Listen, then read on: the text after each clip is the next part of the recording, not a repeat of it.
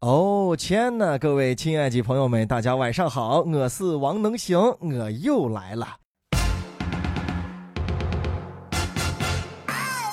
这个对孩子们来说啊，最近可能就是比较紧张啊，因为要要考试了啊，就是啊什么？你说什么要考试了啊？意味着什么？意味着什么？对，想一想，过年能拿到红包，算了，忍一把，我们考试吧。哎，考试，你刚说什么要考试？要放寒假了，要放寒假，对家长意味着什么？哇，意味着要放寒假了，人回来了，没有人管怎么办？该是给他们找补习班的时候了，好好补一补，看人家同学玩一玩。好，千万不要打扰我的，我我我要自由。哎，别别别。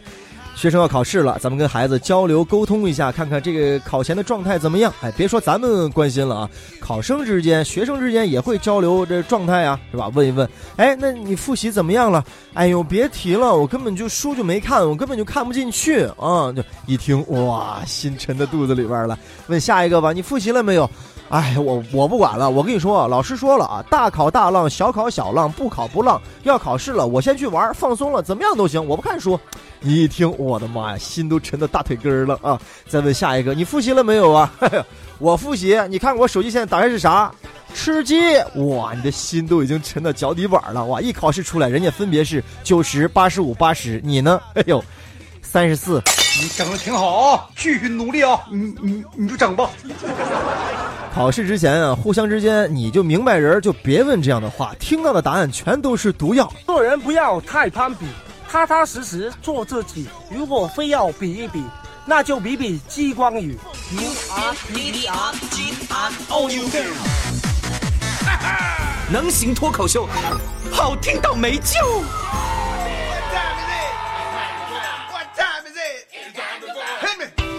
最近呢，就是这艺考类的院校艺考报名的时间。不过呢，前两天就有考生反映了，说这个别高校呢，有的是自行委托第三方报名平台出现了技术故障，导致这考生呢没办法顺利报名。针对很多考生反映的这个艺考报名平台出故障的问题呢，说是呢已经指导和督促有关高校了，来增加报名的渠道和措施，确保呢这艺考的考生都能够报名参加。看了新闻，我会心一笑啊！你不得不承认，这个时代是一个 A P P 的时代，同时你不得不承认，这个事情啊，是一个你根本不知道背后有什么事情的事情。哦，全规范围内的一个大事，关乎孩子们未来人生走向的一个大事啊！十几所院校不约而同把报考通道都指向了一个 A P P。哎，来个学校，哎呦，必须从这儿过啊！但是因为 A P P 它贼得很嘛，人挤不过来嘛。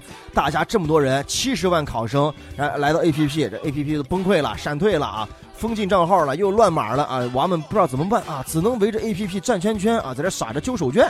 你说孩子们在大门外前有啥好狂的吗？你赶紧把报名通道打开，让大家到考场里边给老师好好的展现一下咱们的艺术魅力嘛。据说这个 A P P 呢是杭州一个有限公司办的，是个商业公司啊，但是为什么怎么的就成为了这么多院校集中指定的报名通道呢？我不由得想起前一段我说那个新闻啊，说一个城市里边啊，好多家医院那个布草床单啊，这个手术服什么的，都要集中在一个那两个的洗衣工厂去洗。哎，这个办洗衣工厂的人呢，就是原来在医院里边工作过的这个哎小领导，哎开了个洗衣厂。所以这 A P P 啊，哎，先不说背后有没有咱们猜测那些猫腻啊或者腐败啊，单说这个 A P P，那你也是个不合格的 A P P。大家勤学苦练这么长时间，而且艺考也在改变啊，大家的命运就这么一回，完了。之后，你让大家就都卡在 A P P 上，就卡死了。能想啊，前两天呢，中山大学南校园的一处基建工地传来了消息了，说这施工现场呀，挖掘出了很多处古墓。勘探发现，这挖掘出的都是多座东汉和明清时代的墓葬，还有唐代水井的一些遗存。西安的小伙伴看出了这个消息啊，就笑而不语。哟哟，这个就就能上新闻、上热门了，这都。哎呦哎呦哎呦，那我们西安都挖出来，这个就肯定上不了热门。就好比是中规的乒乓球队啊啊，你打世界级，不管什么级都上不了新。你只要一撕，马上就上新闻，大家已经太习惯了哈。西安的不少地方啊，当然也包括高校啊，都曾经挖出过这墓葬，因为是在古都西安，所以大家觉得也也没有啥啊。但是咱们配合一下嘛，人人娃都高高兴着呢嘛，对吧？你看人家这个中山大学啊，连这个招生广告都想好了，同学要报考我们中山大学吗？我们有古墓哦。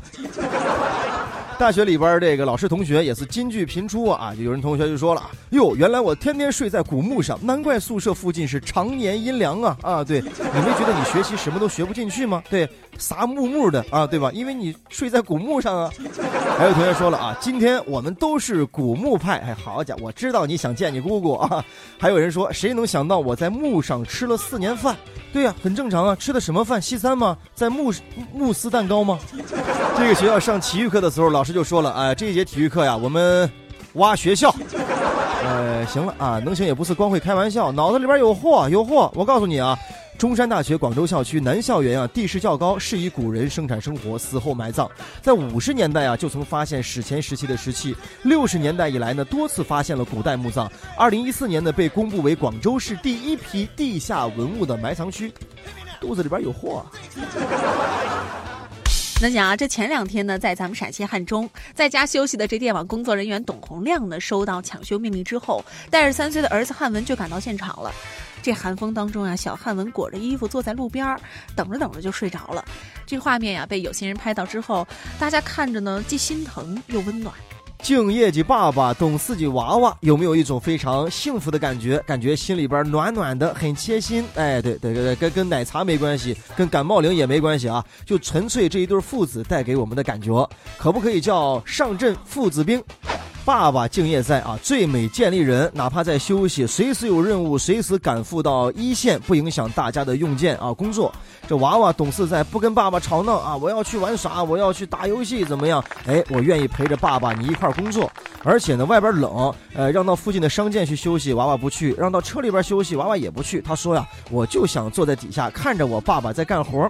你想想，多么温馨的画面！有没有想到小时候啊，爸爸带你去串门啊，干嘛的？哎，玩着玩着，说着说着累了就睡着了。你睡着的时候呢，可能在呃别人的家里边；醒来的时候在自己的床上。睡着的时候呢，可能在这个爸爸自行车的后座上；醒来的时候呢，哎，可能就在爸爸的身边躺着了。哎呀，好幸福，安全感。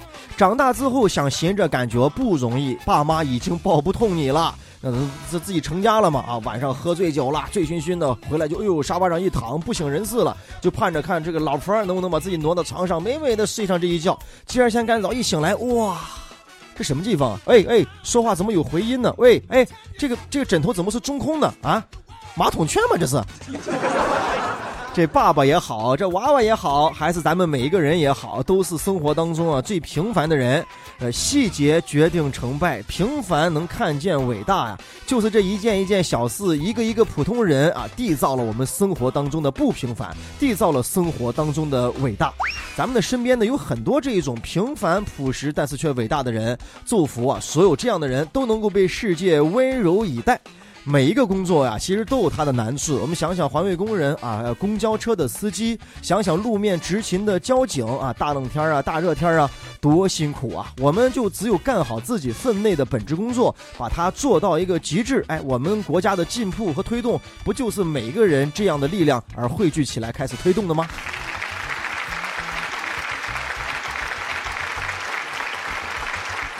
前段时间呢，有网友说，由北京开往黑龙江佳木斯的 K 三四九列车在半截河站进行了掉头，造成了列车晚点，而且啊，还疑似是开错了方向。哦，诚挚的道歉，我们也着急回家呀，快坐下吧，我都着急。跟大家解释，再跟大家就是尽量协调你们有最快的车，不上车站买票。官方呢给出了最真最诚的致歉啊，我也觉得火车开错方向不太可能吧，专门有个叫斗士在那叫着呢，火车又不是汽车，这司机想咋开就。咋开也不太可能啊！